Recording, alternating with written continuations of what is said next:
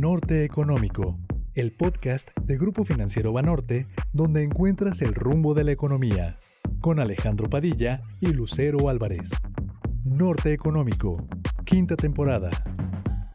Hola amigas y amigos de Norte Económico, me da mucho gusto saludarlos nuevamente. Soy Alejandro Padilla, economista en jefe y director general adjunto de análisis de Grupo Financiero Banorte. Y me da mucho gusto también poder tener en esta versión del podcast La Ruta del Nearshoring a un gran experto que nos pueda compartir toda la sensibilidad y toda la experiencia que tiene en relación a este tema. Pero antes también quiero saludar a Lucero Álvarez que me acompaña en la conducción de este podcast. Hola Lucero, ¿cómo estás? Alejandro, ¿cómo estás? Hola a todos. Empezamos marcando el norte. Crece la lista de grandes empresas multinacionales que apuestan por nuestro país y en los próximos años posiblemente empecemos a ver muchos más productos con la leyenda hecho en México. Se tratará del efecto nearshoring. Justo hoy platicaremos con Vladimiro de la Mora, presidente de la American Chamber of Commerce. Alex, vamos a coordenada actual. No, Vladimiro, muchísimas gracias por acompañarnos en este espacio de Norte Económico y pues que nos compartas la experiencia que tienes. Pues antes que nada agradecer a Norte Económico, a Lucero y a ti Alejandro esta invitación y esta oportunidad de platicar con todas las personas que puedan escuchar el podcast. De esta oportunidad que tenemos enfrente de nosotros eh, actualmente en México, que mucha gente le ha dado el nombre de nearshoring, también por ahí eh, han, usado el, el alishoring, friendshoring, pero simplemente es la oportunidad de poder atraer cadenas de valor a nuestro país Aquí se dan tres situaciones por las cuales esto se vuelve cada vez más relevante. Empezamos primero con la, situación en la administración pasada de Estados Unidos. Vimos que la relación Estados Unidos-China tuvieron ahí sus controversias, empezaron a poner impuestos de ambos lados, y lo cual algunas empresas empezaron a ver y decir, bueno, tengo que buscar cómo asegurar mi cadena de suministro y seguir siendo competitivo. Posteriormente llega el COVID, el que no nadie esperábamos, pues todas las cadenas, el mundo estaba completamente globalizado, teníamos todo funcionando ahora sí bajo just in time, no nos molestaba a las empresas tener cadenas de suministro de 10 semanas en, inventarios en barco, pero cuando se rompe esto nos damos cuenta que no está fácil eh, volverlo a llevar a donde estábamos anteriormente. Y lo estamos viendo, ¿no? Todavía tenemos escasez de algunos productos, impacta el, precio de los productos al, empezar a, incrementarse la, demanda de estos, pero la oferta no poder alcanzar esta demanda, empiezan los precios a subir. Y llega otro evento que es la guerra Ucrania-Rusia, que nos damos cuenta de esta interacción global que, que, les comentaba, que impacta una vez más las cadenas de valor, impacta más la inflación entonces, de ahí las empresas empiezan a buscar, a tratar de tener su suministro lo más cerca de donde se está demandando esto. Y México, con una experiencia de más de 30 años en una relación comercial con Estados Unidos y Canadá, donde tenemos un tratado de libre comercio que hemos podido demostrar que somos un socio confiable, viene la gran oportunidad del famoso nearshoring, porque estamos cerca de Estados Unidos, o Ali Shori, porque hemos sido un socio aliado de los Estados Unidos en los últimos 30 años. Y qué bueno que, que empiezas con, con, justo estos conceptos, Vladimiro, porque es muy curioso que cuando estamos con, con inversionistas, especialmente extranjeros, pues creo que la narrativa siempre se centra en que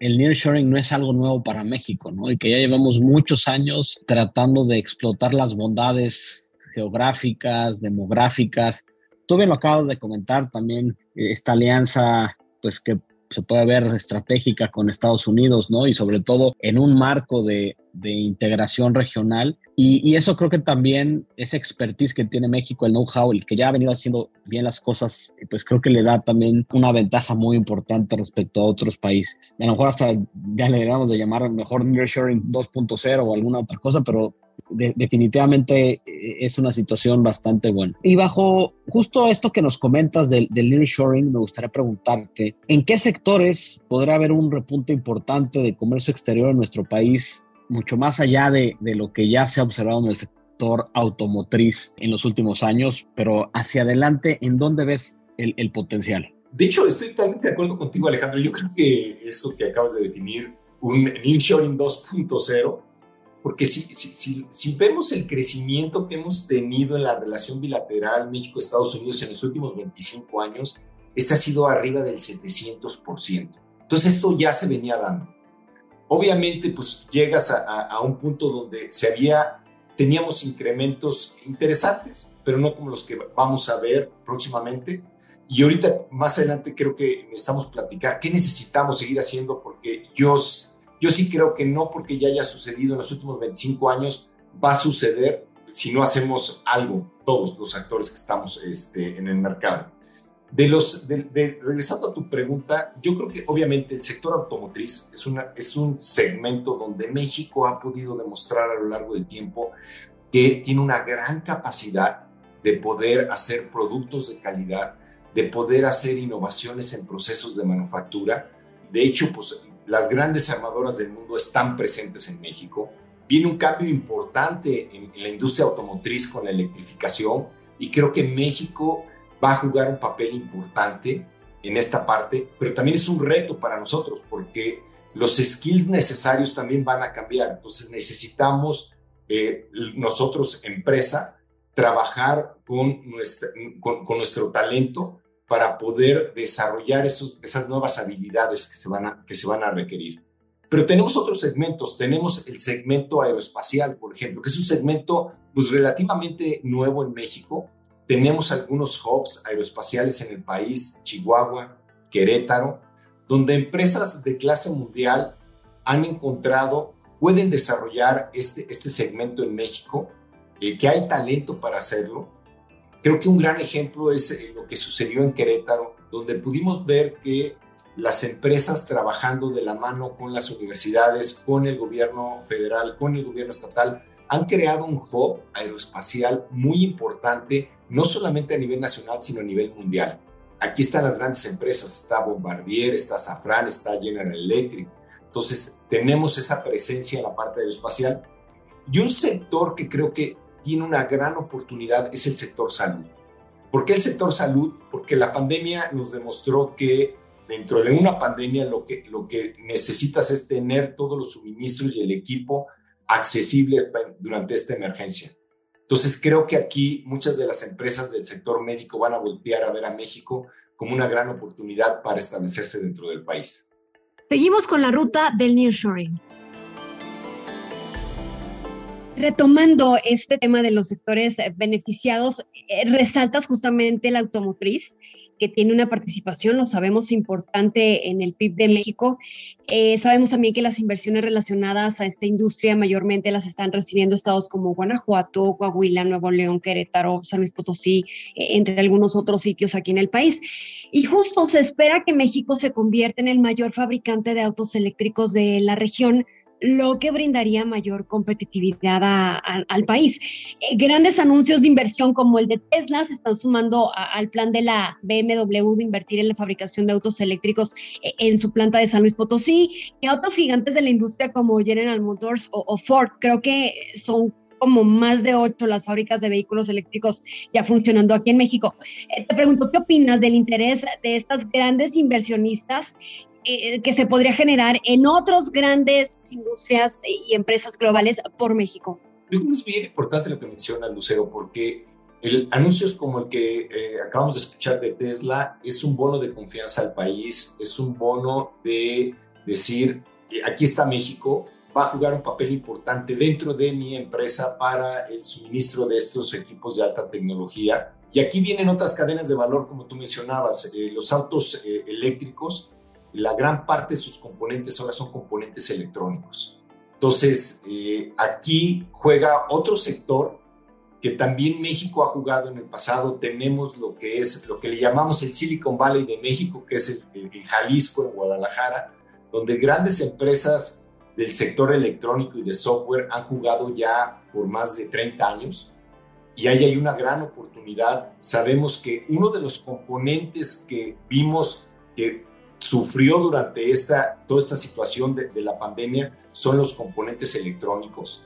que de ahí eh, la industria automotriz ha sufrido en los últimos meses para poder eh, suministrar los autos que está demandando el mercado. Entonces, aquí yo creo que hay una gran oportunidad y Estados Unidos lo vio y, bien, y pone eh, todo este esfuerzo en, el que le llaman el Chip Act para tratar de regresar estas cadenas de suministro electrónico dentro de Estados Unidos, pero también con sus socios aliados cerca de Estados Unidos y yo creo que este va a ser un sector también muy beneficiado con toda la parte de la transformación de la industria este, automotriz a autos eléctricos. Oye, y además pareciera que este, dentro de este Chip Act y, algunos otros programas eh, que tiene en mente Estados Unidos, pues esta situación que vemos todos los días en los medios de pues, fuertes tensiones geopolíticas entre China y Estados Unidos, y retomando lo que mencionaba sobre el shoring, pues creo que también podrá ser un, factor importante para, para nuestro país. Eh, y, dentro de esto, me gustaría preguntarte, Vladimiro, eh, pues sobre todo, ¿qué condiciones crees que se requieran para justo generar una, una mayor integración de comercio exterior entre Estados Unidos y México? ¿Y cuál es la expectativa que hay de mediano plazo? Gracias, Alejandro. Mira, yo creo que tenemos que seguir, lo mencionaba eh, hace, hace un momento, eh, creo que no nos debemos de confiar de decir el nearshoring va a llegar porque hemos estado aquí durante los últimos 30 años, somos los vecinos del mercado más grande del mundo. También tenemos que, que trabajar para que esto suceda. Está sucediendo el día de hoy, por ejemplo, si vemos el año pasado el intercambio comercial entre México y Estados Unidos creció cerca de un 17%. Estamos alcanzando una relación de, binacional de más de 2 mil millones de dólares al día. A veces hablamos las cifras, pero si nos, si, ya cuando estamos dentro de una empresa, 2 mil millones de dólares pues es muchísimo dinero, ¿no? Es una relación compleja. Tenemos una frontera de 3 mil kilómetros, una frontera donde cerca de un millón de personas cruzan diariamente de un lado hacia el otro, donde cerca de 600 mil vehículos cruzan al día. Entonces, obviamente esta relación es, compleja, necesitamos seguir trabajando en la certeza. Cualquier empresa cuando va a invertir, estas inversiones son a largo plazo. Entonces lo que quieren es que haya una certeza, reglas y estas reglas se puedan mantener. Requieres que tengas infraestructura, requieres que tengas energía, una energía que sea confiable, una energía que sea competitiva y una energía que sea limpia. Los grandes corporativos del mundo están haciendo compromisos con el mercado para tratar de utilizar energías limpias para el 2030, 2050. Entonces, México no se puede quedar atrás en este, en este aspecto. Necesitamos seguir invirtiendo en infraestructura de carreteras, puertos, en infraestructura en la frontera, en la frontera del país para poder cruzar estos 600 mil vehículos de una manera rápida pero confiable y segura, que pase lo que tenga que pasar. Entonces, creo que, creo que en esa parte necesitamos seguir invirtiendo. Los empresarios tenemos que estar viendo a México y no solamente en la parte desarrollada del país, sino voltear también a partes donde pues no ha llegado todo el desarrollo, el sur-sureste, hemos hablado mucho del sur-sureste. Entonces, creo que tenemos, hay una deuda y tenemos que voltear a ver esa, esa parte del país como una oportunidad tenemos que seguir invirtiendo en desarrollar el talento. México tiene un gran talento y tenemos nosotros como empresarios que invertir en desarrollar ese talento junto con las universidades, pero no dejarle todo esto a las universidades. Buscar nuestros modelos de negocio para que puedan adaptarse a todos estos cambios y seguir siendo nosotros embajadores cada uno de los CEOs que representan empresas americanas en México, yo los veo como embajadores de México dentro de sus, dentro de sus organizaciones, dentro de sus corporativos. Y tenemos que seguir llevando ese nombre de México y que sí podemos hacer las cosas dentro de México, que sí tenemos retos, que necesitamos trabajar en esos retos, pero que al final del día los resultados van a ser positivos. Vladimiro, retomando el tema de las inversiones, sabemos que estas se reflejan en el comercio local, obviamente por toda la actividad que rodea una planta de operaciones.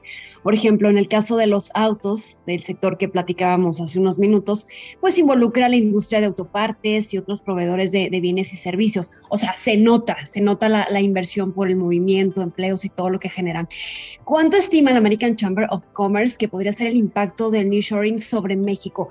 Ya sea en términos de exportaciones adicionales o crecimiento del PIB. Y te pregunto si tienen alguna estimación de la inversión extranjera directa relacionada justo a la relocalización. Mira, el, realmente el, número que nosotros vemos y, pensamos que, es un número adecuado es algunos bancos han, han puesto que esto de nearshoring podría traer un incremento de un 8% del PIB en los próximos seis años. En la Asociación Bancaria, eh, nuestro secretario de Hacienda mencionó que esto podría tener un impacto del PIB de 1.2%, que si lo pones en seis años, pues anda muy cercano al, 8% que están viendo los bancos, ¿no?